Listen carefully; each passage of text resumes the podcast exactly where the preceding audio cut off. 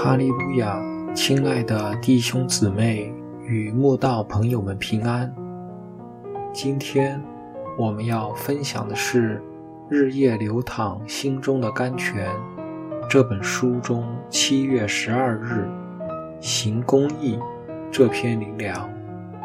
本篇背诵京剧《弥迦书》六章八节：世人呐！耶和华已指示你何为善，他向你所要的是什么呢？只要你行公义，好怜悯，存谦卑的心，与你的神同行。神已指示我们何为善，而神为何把行公义列为行善之先？因为行公义是一切行善的基础。一个人若不能行公义，就算有怜悯与谦卑，也显得虚假。对人好怜悯、有爱心不难；凡事谦卑、不骄傲也不难；甚至选择与神同行都不算难。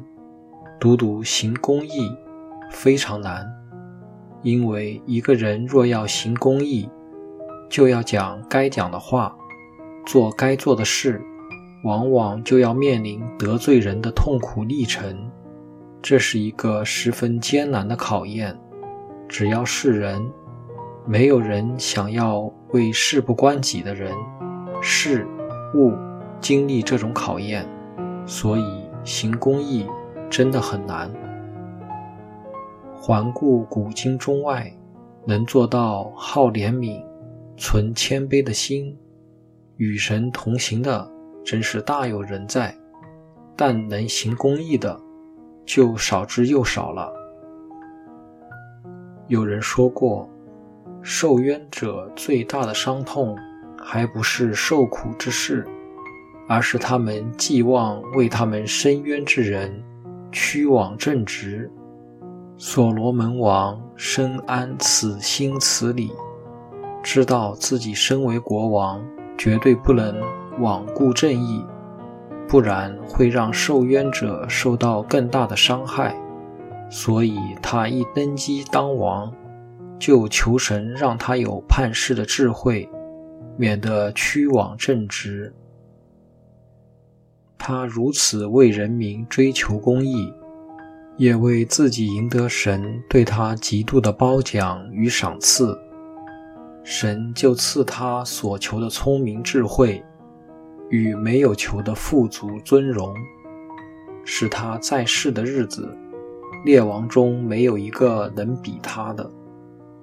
我心深信，神若愿意如此祝福所罗门王，也一样愿意祝福随时行公义的人。只要是人。没有人会笨到想要得罪人，但若为了谨遵主命行公义，得罪人是非付不可的代价，却也只能咬紧牙根，靠主勇往前行。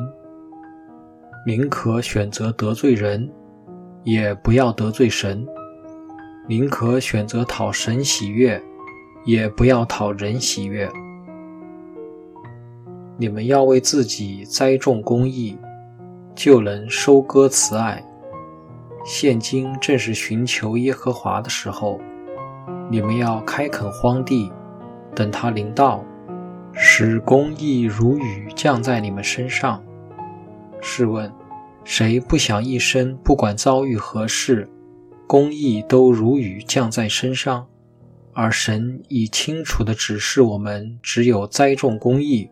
才能收割慈爱，公义也才会如雨降在身上。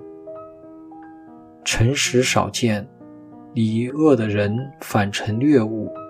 那时耶和华看见没有公平，甚不喜悦；神看见没有公平，就甚不喜悦。所以，我们也当把行公义列在行善之首呀。